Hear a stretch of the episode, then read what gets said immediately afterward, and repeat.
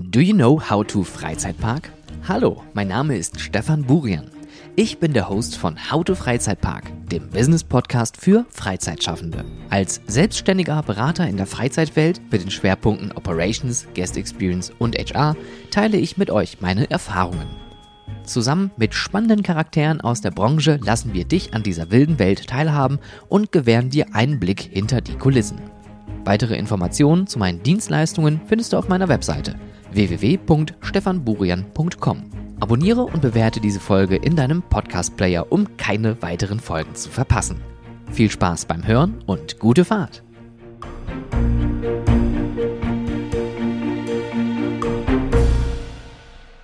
Es gibt eine Situation, die hat mich zu dieser jetzigen Folge und zu diesem doch sehr, ja, ich würde fast sagen, philosophischen Thema bewegt. Und zwar war das vor zwei, drei Jahren, da saß ich mit meinen Eltern zusammen äh, zu Heiligabend beim Abendessen, haben über dies, das und jenes gesprochen, über Arbeit, Hobbys, was auch immer. Und ähm, ich hatte dann irgendwann mit meinem Vater diskutiert. Da ging es um ein Thema, da ging es also, da, da um die Arbeit und es endete dann mit, naja, aber du bist ja aus einer ganz anderen Generation, ähm, das kannst du nicht verstehen. Und da dachte ich mir seitdem auch immer mal wieder, ja, okay, Generation, aber ähm, was hat das denn mit meiner Generation zu tun? Ich meine, klar habe ich vielleicht andere Ansichten und so weiter und äh, vielleicht bin ich auch ganz anders aufgewachsen, aber warum kann ich das nicht verstehen, weil ich eine andere Generation bin? Also dann lass mich das doch verstehen, dann, dann lass mich doch an deinen Gedanken und deinen Gefühlen zu dem Thema ja irgendwie Anteilnahme haben. Und das ist halt irgendwie ganz witzig, weil wenn man immer wieder darüber nachdenkt, das Thema Generation ist ja dann doch auch irgendwie sehr schwierig. Denn meine Eltern gehören noch zu einer Generation, da sind Überstunden zum Beispiel ein Statussymbol. Wenn man dann mal abends irgendwie in einer großen Runde zusammensitzt und dann sagt man, ja, ich habe im letzten Monat wieder 20 Überstunden gemacht, dann sagt der nächste, boah, ja, du glücklicher, ich bin bei 30 und dann übertrumpft man sich da. Und das sind so Momente, wo ich mir dann auch mal gedacht habe, ist das wirklich something to brag about? Ja, ist das wirklich etwas, wo man mit angeben kann? Und auch so, so Smalltalk-Themen, wo ich immer wieder denke, ja, okay, es hat doch irgendwas mit Generation zu tun, denn meine Eltern gehören auch noch zur Generation Mobil. Da wird alles mit dem Auto gemacht. Da wird dann auch immer in der Regel gefragt, wo habt ihr geparkt und äh, seid ihr gut durchgekommen und wie teuer war denn der Sprit bei euch? Wobei ich eigentlich so wenig Auto wie möglich fahre, beziehungsweise fast gar kein Auto mehr fahre. Und da kommen wir halt genau zu diesem Thema Generation, Unterschiede, Gemeinsamkeiten und vor allem Dingen das Konfliktpotenzial wir kommen hier zu einem Thema, was jetzt einmal aufgerissen wurde, und zwar von niemandem anderen als Dr. Roland Mack, dem Eigentümer, dem Erfinder, dem Geist und dem Herz hinter dem Europapark. Und ich habe größten Respekt vor Roland Mack, vor dem, was er tut, von dem, was er geleistet hat über all seine Jahre. Und das muss man natürlich dann hier auch im Hinterkopf haben, weil er hat natürlich seit Tag 1, seit seiner Kindheit eigentlich auch ein ganz anderes Leben kennengelernt. Da war das Schaffen natürlich immer an oberster Stelle und dann wurde dann hier noch im Winter die SchaustellerInnen dann auf dem Werksgelände in Waldkirch begrüßt und man hat sich hier um alle gekümmert, dann hat man studiert und promoviert und dildildildil. Ja, so ganz, ganz viel. Und das muss man in dem Hinterkopf haben, wenn Roland Mack sich in der Basler Zeitung folgendermaßen äußert. Da kommen 25-Jährige und wollen nur drei Tage arbeiten. Dabei haben die das ganze Leben noch vor sich, können hier etwas werden, Verantwortung übernehmen, Karriere machen. Und zusätzlich erwähnte er noch irgendwie letztes Jahr in einem Bericht, ähm, dass er als Unternehmer dann äh, doch die 80-Stunden-Woche für sich als normal empfinde, gegenüber einer mutmaßlichen 23-Stunden-Woche, die jetzt die Gen Z so schreit. Und da gehen wir jetzt nochmal einen Schritt zurück was zum Teufel ist eigentlich die Gen Z? Die Gen Z oder die Generation Z, da, da muss man jetzt auch wieder ganz allgemein gucken, weil da gibt es verschiedenste Berichte und so weiter, die das äh, ähm, definieren. Aber in der Regel sagt man, dass es so ab Mitte der 90er bis Mitte der 2010er ähm, die Menschen sind, die in dem Zeitraum geboren worden sind. Und die Gen Z ist die erste Generation, die von Anfang an in einer hochdigitalen Welt aufgewachsen ist. Ja, also soziale Medien, mobile Technologien, ähm, die Informationsfülle, die wir heute überall haben. Und oft wird diese Gen Z auch als pragmatisch, technologisch versiert, global denkend und vielfältig beschrieben. Hat aber auch eine erhöhte Sensibilität für soziale und Umweltthemen. Das ist jetzt mal ein Auszug ähm, aus Wikipedia. Da kommen wir jetzt zu dem ganz großen Ding jetzt. Also, wir haben jetzt hier einen Roland Mack der gehört noch zu einer ganz alten Generation. Ich weiß jetzt tatsächlich sein Geburtsjahr nicht. Ich würde jetzt mal schätzen, er gehört zu den Boomern. Ja, das ist äh, die Babyboomer der Nachkriegsgeneration. Das ist, glaube ich, zwischen 46 und 64. Und die äh, haben natürlich eine ganz andere Welt auch kennengelernt. Da wurde von Grund auf alles neu aufgebaut. Es gab viele neue Möglichkeiten. Es gab den Höhepunkt der Wirtschaftlichkeit. Ja, also da gab es Geld und äh, günstige Zinsen, Krediten, wie auch immer. Ja, also da gab es noch viel mehr Möglichkeiten als heute. Also heute plagen wir uns ja mit viel mehr Themen um uns herum. Und ja, natürlich für sich als Unternehmer gesagt, meine 80-Stunden-Woche ist normal. Und was ist mit den Jungen da los? Die wollen nur 23 Stunden die Woche arbeiten, mit drei Tage die Woche. Ähm, ich glaube, es hackt. Diese Situation möchte ich also zum Anlass nehmen, um einmal mich mit diesen Generationenfragen zu beschäftigen, die mich auch persönlich beschäftigen. Einmal bedingt durch das Thema, was ich mit meinen Eltern einfach habe, was viele wahrscheinlich jetzt in dem gleichen Alter haben werden. Also ich als Millennial habe natürlich auch wieder eine ganz andere Erfahrung gemacht. Denn ich bin zum Beispiel aufgewachsen, wo die Technologien gerade eingeführt worden sind. Ja, der allererste Gameboy, der allererste Personal Computer, der, ähm, der allererste Nintendo 64. Also mir fallen jetzt eigentlich nur alle ähm, Nintendo-Konsolen gerade ad hoc ein. Ähm, aber auch die, die Thematik mit dem mobilen Internet, dass man Handys hat, Smartphones, das ist so einfach irgendwann explodiert und wir sehen das ja auch heute mit KI, das knallt immer weiter und auch hier gibt es Themen, die sind an mir vorbeigezogen. Oft auch hier im Podcast genannt, TikTok. Kann ich ehrlich gesagt nichts mit anfangen. Da fühle ich mich selber wie so ein klassischer Boomer, der sagt, was machen die jungen Leute denn da? Das verstehe ich ja gar nicht mehr. Wir wachsen in einer neuen Welt auf, auch wie der Nachwuchs, der bei mir hier zu Hause rumkrabbelt. Und deswegen ist es für mich einfach gedanklich ein wichtiges Thema, ein persönliches Thema, was ich ansprechen möchte für die erste Folge in diesem neuen Jahr. Und die erste Frage, die ich mir stellen möchte, ist, was ist eigentlich so schlimm an einem Konflikt der Generation. Und wir sehen es exemplarisch bei dem Thema Gendern. Äh, denn die jüngere Generation hat das für sich gefunden und möchte damit etwas sprachlich ausdrücken, etwas unterstützen. Die alten Generationen finden dies dann im Gegenzug in weiten Teilen falsch, störend oder sagen gerade, das zerstört sogar die deutsche Sprache. Ähm, es herrscht hier also Unmut, es herrscht Ärger, teilweise sogar Hass auf junge Leute und da ist natürlich ganz kritisch zu hinterfragen, warum stört das die einen und was ist die Motivation der anderen? Und wenn wir uns jetzt auf die Störung beziehen, dann kann man hier sogar noch weiter eskalieren und sagen, das bricht sich sogar in politischen Diskussionen, Bahn, Hetzkampagnen äh, werden hochgepusht. Ähm, oft stehen die jungen Leute einfach in der Zielscheibe oder im, im Visier auch das Thema letzte Generation, davon kann man wirklich halten, was man will. Das ist wirklich absolut ein kritisches und dünnes Thema. Aber auch hier kommt es dann zu Streit zwischen Familien, Freunden und Parteien. Ja, und äh, natürlich kann man hier Diskurse führen, was natürlich aktuell unglaublich toxisch ist, ist natürlich, ähm, dass das aktuell auch unterwandert wird, alles. Das heißt also, alle rechtsextremen Fachidioten da draußen, die möchte ich jetzt hier aus der ganzen Thematik äh, rausziehen, denn das ist, wie gesagt, für die nur ein Anknüpfungspunkt für ihre menschenfeindliche Agenda. Ja, also fuck Nazis an der Stelle. Ähm, der Generationenkonflikt macht vor allem eins an der Stelle. Er bremst uns alle aus. Denn es stehen zwei Fronten gegenüber und die sind aufeinander sauer. Die einen haben nichts getan, die anderen wollen etwas tun, die einen sind zu schnell, die anderen werden vielleicht nicht abgeholt und dann entsteht so ein großer Knall und diesen Knall, den erleben wir eigentlich immer wieder jeden Tag in den Medien. Und dieser Konflikt der Generationen bremst uns vor allem auch in dem Sinne aus, dass wir auch keinen Diskurs mehr zulassen, weil wir vielleicht auch teilweise persönlich davon beansprucht werden, weil wir persönlich angegriffen werden, weil wir persönliche Zielscheiben werden von irgendwelchen Kampagnen und dann geht alles den Bach herunter, weil man blockiert dann sofort. Ja, das ist wie beim Beschwerdemanagement, wenn sich ein Gast bei mir beschwert, der sagt, äh, hier, äh, das Essen war kalt und ich sage, das kann aber gar nicht sein dann ist an der Stelle erstmal alles in den Brunnen gefallen. Ja, hier gibt es keine Möglichkeit, irgendwie positiv weiterzugehen. Und nur weil ich jetzt in dem Beispiel jetzt hier die jungen Leute nicht mehr verstehe und deren Bedürfnis vor allem außer Acht lasse, äh, machen alle, alle weiter wie bisher und das haben wir ja schon immer so gemacht und irgendwie kommen wir nicht weiter. Das heißt also, hier ist es wichtig zu sprechen, zu kommunizieren, zu diskutieren, ganz sachlich, auf einer Ebene und auf einer verständlichen Art und Weise, dass wir auch unsere eigenen Bedürfnisse irgendwie formulieren können.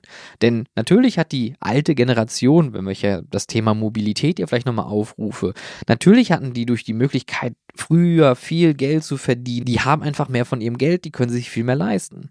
Und wir jüngeren Menschen, ich würde mich mit fast 40 fast als jüngeren Mensch bezeichnen, wir wollen einfach eine Mobilität, die wir uns leisten können, die uns nachhaltig, ökologisch und ökonomisch glücklich macht. Und das ist eigentlich so das, was die jungen Generationen, sowohl uns Millennials, ja, wir Hipster, wir Start-up-Leute und die Gen Z, was eigentlich unser Begehren ist. Wir wollen für die Generation nach uns eigentlich etwas Gutes tun. Das heißt also, wir wollen keine Hinterlassenschaften haben, die man irgendwie ausbügeln muss. Es gibt viele Parteien, es gibt viele politisch aktive Leute, die schreien, ja, wir brauchen Atomkraft, weil unsere Energieproduktion, die ist so lahm und die Blackouts drohen, aber keiner spricht davon, dass man seinen äh, Garten vielleicht dann für so ein Atommüllendlager dann irgendwie hergibt. Ja, das sind so Dinge, wo man dann fragt, okay, gut, was ist da los?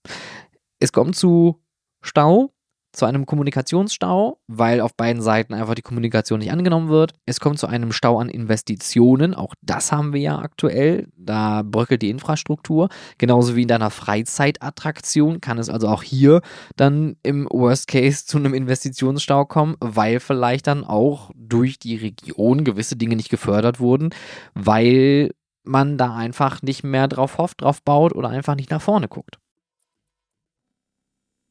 Und jetzt kommen wir zu dem Punkt, ich weiß, das war jetzt eine lange politische Vorrede an der Stelle, warum das so wichtig ist für deine Freizeitattraktion. Denn hier gibt es an der Stelle zwei Seiten zu betrachten. Und zwar einmal die Mitarbeitenden und einmal die Gäste. Denn das ist ja das, was Roland Mack so anprangert. Die wollen nur drei Tage arbeiten und Rest ist Freizeit. Da denke ich mir dann direkt, sag mal, wenn ich mehr Freizeit habe, ne? Dann könnte ich ja rein theoretisch viel häufiger auch mal wegfahren, gar einen Freizeitpark besuchen. Das wäre jetzt mal so meine ganz drastische Annahme dazu. Und dann denke ich mir, so als Freizeitschaffender, ja geil, Gerne. Drei Tage Woche für alle. Zack, bumm. Bei vollem Lohnausgleich. Leute, schmeißt euer Geld in die Freizeitattraktionen aller Art, in die Bahn. Von mir aus dann auch in einem Flugzeug. Fahrt weg, genießt es und fördert durch euer Spending das Geld, was ihr ausgebt, was dann nachher wieder in Steuereinnahmen umgewandelt wird. Tut den Regionen und Freizeitattraktionsbetreiberinnen was Gutes. Ja, das ist doch an sich erstmal gar nichts schlecht, oder?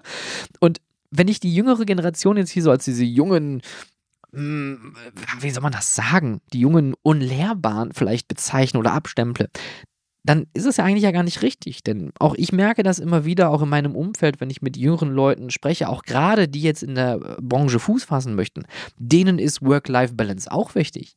Denen ist aber auch wichtig, dass man Teamfähigkeit zum Beispiel nach vorne stellt, dass man gut miteinander kommuniziert, ein gutes Arbeitsumfeld hat und vor allen Dingen auch tolle Erlebnisse kreiert. Das heißt also, das Ziel an der Stelle ist ja eigentlich das gleiche. Nur das Angebot, was wir aktuell haben, ist ein bisschen schwierig. Und da ist das halt auch, ähm, was wir dann nachher als Arbeitgeberin dann irgendwie präsentieren. Können wir eine Vier-Tage-Woche zum Beispiel als Freizeitattraktion anbieten für unsere Mitarbeitenden? Möglich wär's.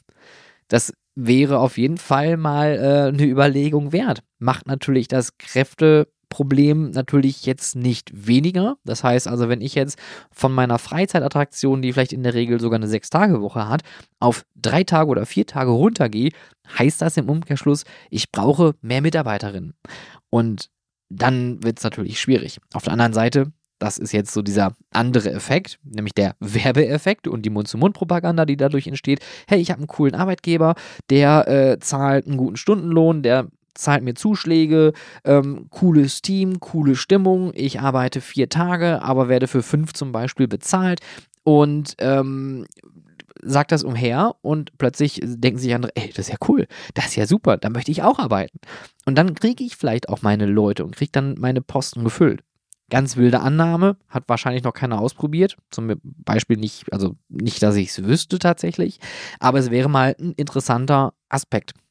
Das gleiche gilt auch für Flexibilität, mobiles Arbeiten, Homeoffice. Ja, wenn ich an der Kasse arbeite, ist Homeoffice nicht unbedingt möglich, aber vielleicht kann ich in gewissen Rahmen diese Homeoffice-Tätigkeiten für andere Positionen anbieten. Für diejenigen, die zum Beispiel im Backoffice arbeiten und entlaste dadurch dann mein Personal vor Ort, weil dann einfach mehr Arbeitsplätze frei sind. Ich muss nicht so viel Räume zur Verfügung stellen, so viel Schreibtische etc. Also ihr seht schon, hier gibt es ja unglaublich viele Möglichkeiten. Und es wird einfach vollkommen ignoriert, dass man natürlich auch diese Zielgruppe einfach hat, ja, die sich auch stark verändert. Also nicht nur für die Mitarbeitenden oder aus der Sicht eines Recruiters, sondern auch aus der Sicht eines Gastgebers oder einer Gastgeberin. Denn unsere Gäste, die verändern sich. Und das ist ja das, was ich gerade meinte. Das ist ja eigentlich gut. Wir können ja nur davon als Freizeitattraktion profitieren, wenn es diese neuen Denkweisen gibt, wenn mehr Work-Life-Balance besteht, wenn mehr Freizeit besteht und wir mehr Gäste bei uns in unseren Attraktionen begrüßen dürfen. Was vielleicht dann auch bedeutet, wenn wir mehr Gäste begrüßen dürfen, dass wir vielleicht dann Zwinker, Zwinker irgendwann eine Ganzjahresöffnung haben, weil es die Leute einfach irgendwo hinzieht. Soziale Kontakte knüpfen, ja, verbunden mit einer schönen Zeit, vielleicht mit einem tollen Erlebnis, einer Attraktion. Das ist ja im Endeffekt das, was wir jungen Leute gerade mit Familie auch möchten. Wir wollen ja gar nicht viel. Wir wollen einfach nur eine schöne Zeit erleben. Und wenn man da auch noch den äh, Auge auf Trends wirft, dann hat man natürlich auch da wieder die Chance, auch einen Schritt nach vorne zu machen. Und ihr seht das ja auch an den Neuöffnungen oder Neueröffnungen von Achterbahnen. Da ist es ja ganz interessant zu sehen, da hat sich das in den letzten Jahren stark verändert. Wir sehen immer weniger höher, schneller, weiter. Wir sehen heute immer mehr innovativer, aufregender oder abwechslungsreicher, dynamischer. Wir sehen viel mehr interessantere Fahrfiguren, die wir uns vielleicht vor zehn Jahren gar nicht vorstellen konnten.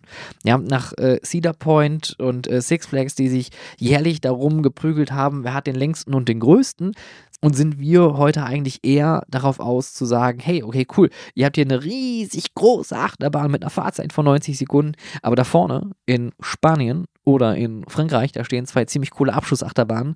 Die können sogar vorwärts, rückwärts, links, rechts, oben, unten, auf dem Kopf, unterm Kopf und neben dem Kopf. Das macht viel mehr Spaß als dieser kleine Spaß hier für wenige Sekunden. Und zumal, das ist ja auch der andere Trend an der Stelle, Efficient Operations. Allein bei Teutatis oder auch bei dem äh, Gotham City Roller Coaster in Parker Warner Dort wird ein Zug nach dem anderen rausgeballert. Die Leute sind trainiert, die sind abgestimmt, das System ist darauf abgestimmt. Und so wird es wahrscheinlich bei Voltron auch sein, wenn ich äh, den Europapark gut kenne. Das wird durchgeballert ohne Ende und alle paar Sekunden ballert dann da eine Achterbahn dann durch die Gegend. Man hat hier einfach den Trend auch zu sagen, weniger Wartezeit, mehr Spendings in der Gastronomie. Vielleicht haben wir auch mehr Tech-infused Dinge in unseren Freizeitparks, auch Tech-Infused Gaming mit Social Competition. Wenn ihr mal an diese digitalen ähm, Geschichten denkt, wie Putschcheck, ja, also Minigolf mit elektronischen äh, Zusätzen, die das Erlebnis noch besser machen. Das gleiche gibt es auch mit Dart mittlerweile oder Shuffleboard. Also hier gibt es unglaublich viele Beispiele und man muss einfach überlegen, wie kann ich zukunftsfähig bleiben auch hier trendmäßig. Wie kann ich wirtschaftlich bleiben bei den starken Klimaverhältnissen oder Wetterextremen, die wir haben? Gerade jetzt mit dem Dauerregen. Natürlich sind jetzt hier die Indoor-Attraktionen gefragter denn je, wenn sie beheizt sind, denn aktuell ist es hier wirklich unglaublich kalt geworden im Ruhrgebiet. Ähm, das gleiche gilt halt auch für Dienstleistungen. Ähm, da müssen wir uns dran machen, wie sieht das in den nächsten Jahren aus? Ähm, zum Beispiel E-Autos, die werden kommen, das ist gar keine Frage. Die sind schon längst da, nur wir in Deutschland haben es einfach verpennt. Und äh, spätestens mit dem Verbrenner aus wird es sowieso dazu kommen, dass wir hier verstärkt einfach Ladesäulen benötigen. Und gerade auf unseren Parkplätzen von Freizeitattraktionen brauchen wir dann halt eine Ladeinfrastruktur. Wir brauchen Solarpanels, auch da Europa Park Daumen hoch. Das habt ihr gut gemacht, ja. Ähm, die sind teilweise äh, stromdeckend mit ihren Anlagen jetzt, die sie da über die Parkplätze gespannt haben. Also hier gibt es Möglichkeiten. Und das heißt für meine Freizeitattraktionen im Klartext nochmal, also für Mitarbeitende und für Gäste, diesen Generationskonflikt gar nicht erstmal so als Konflikt wahrnehmen, sondern einfach zuhören und überlegen, okay, was brauchen denn die Generation von heute? Wie sind denn die Bedürfnisse? Die Bedürfnisse sind heute ganz andere als die vor 15 oder 20 Jahren. Genauso wie die Ängste oder auch die Wünsche und Vorstellungen, die Werte, die haben sich einfach ganz stark geändert. Und das sollten wir immer im Hinterkopf behalten. Und deswegen zu guter Letzt ist die Frage, was können wir besser machen? In erster Linie zuhören und reden. Und damit meine ich jetzt nicht direkt die Meinung von anderen kaputt reden oder ignorieren oder blind akzeptieren. Ja, ich meine, auch hier gibt es seit Corona unglaublich äh, viel Quatsch auf dem Markt, aber ein Gespräch auf Augenhöhe suchen. Überlegen, wie stehe ich aktuell da mit meiner Freizeitattraktion? Bediene ich ein gewisses Klientel, eine Zielgruppe? Kenne ich meine Zielgruppe? Weiß ich, was meine Zielgruppe eigentlich möchte? Ja, also wir sind hier ganz klassisch bei der Bedürfnispyramide längst angekommen und müssen uns überlegen, was sind die Bedürfnisse unserer Gäste und befriedige ich diese auch korrekt in meiner Freizeitattraktion. Das gleiche gilt halt auch, und das erlebe ich aktuell ganz stark, mit äh, Wickelmöglichkeiten. Die sind immer in den Damen-WCs, wenn vorhanden. Und ich habe damit ehrlich gesagt kein Problem, auf den Damen-WC zu gehen mit meiner Tochter. Aber auf der anderen Seite muss es ja nicht sein. Warum gibt es keinen Wickelraum? Oder warum gibt es bei den Männern keine Wickelmöglichkeiten? Auch da in Wien, in Österreich, Junge, Junge, Junge, also die sind uns ein voraus, was das angeht. Ich konnte wirklich an allen fünf Metern irgendwie meine Tochter irgendwo wickeln. Und äh, hier in Deutschland kann ich teilweise, gerade hier im Ruhrgebiet, noch nicht mal mit dem Aufzug eine Etage tiefer fahren, um meine Straßenbahn zu nehmen. also wirklich, es ist ein unglaublich wichtiges Thema. Was können wir besser machen? Zuhören und reden. Bedürfnisse erkennen, Bedürfnisse abfragen. Ganz ehrlich sein und mit den Leuten sprechen. Die Nachrichten verfolgen, äh, Studien lesen. Es gibt verschiedenste Webseiten, woran man sich orientieren kann. Solltest du ein KPI-Terminal haben, also eine, eine Möglichkeit, Umfragen zu sammeln und zu bewerten, dann nutze dies, lies dies korrekt aus und du wirst vielleicht auch an dem Alter der Umfragenden dann erkennen, aus welcher Generation die kommen. Und mein persönlicher Wunsch, und damit möchte ich, glaube ich, diese doch recht politische und sehr persönliche Folge abschließen, ist für mich in der Zukunft nie zu sagen, früher war alles anders oder wir hätten das nie so gemacht. Denn natürlich mache ich heute Dinge anders als früher. Auch meine Eltern haben früher vieles anders gemacht. Zu einem Zeitpunkt, wo die Welt noch ganz unberührt gewesen ist, möchte ich mal sagen, ja, vom technischen Fortschritt mal ab. Aber ich als Millennial bin in die digitale Welt hineingewachsen ich kenne sogar noch, dass äh, die Disketten vom Speichern-Symbol eures Vertrauens als äh, tatsächliches Medium und die Gen Z ist in diese Welt hineingeboren, versteht diese Medien und Technologien viel, viel besser, weil es für diese Menschen nichts anderes gab oder gibt. Ich verstehe die jungen Leute nicht mehr. Das ist vollkommen okay. Man, man sollte auch im Hinterkopf haben, diese jungen Leute sind unsere Zukunft. Und was wollen wir denen hinterlassen? Aktuell hinterlassen wir eine Welt voller Fragen und Antworten, Probleme ohne deren teilweise vorhandenen Lösungen zu nutzen und eine Einstellung, die uns als Gesellschaft und Gemeinschaft nicht weiterbringt. Wir sollten also endlich wieder viel lösungsorientierter denken, anhand der Bedürfnisse, anhand der Wünsche, anhand der Werte, die es so gibt, die uns vor allen Dingen als Freizeitattraktionsbetreiberin auch interessieren und beschäftigen tagtäglich, denn wir empfangen einfach als Gastgeberin jeden Tag Hunderte, Tausende von lieben, netten und tollen Menschen. Und das ist im Endeffekt das, was wir tun können als Branche, als Freizeitattraktion, als Gastgeberin, damit wir besser werden können. Lösungsorientiert, bedürfnisorientiert und die Welt nicht mehr wie vor 30 Jahren so akzeptieren, wie sie damals war, sondern verstehen, dass die Welt sich bewegt, dass Menschen sich verändern, dass die Wirtschaft sich verändert, dass die Welt einfach nicht mehr das ist, was sie früher mal war. Und Schlussbremse. Bügel auf, die Fahrt ist nun vorbei. Der Ausgang befindet sich auf der rechten Seite. Bitte nehmt alle persönlichen Gegenstände wieder mit euch und bewertet diesen Podcast in eurem Podcast-Player. Im Ausgang befindet sich natürlich auch der Souvenirshop unter www.howtofreizeitpark.de, wenn du diesen Podcast unterstützen möchtest. Bei weiteren Fragen, Wünschen oder auch Kritik schreibe mir gerne eine Mail an contact@stefanburian.com. Vielen Dank für die Fahrt und noch einen aufregenden Tag.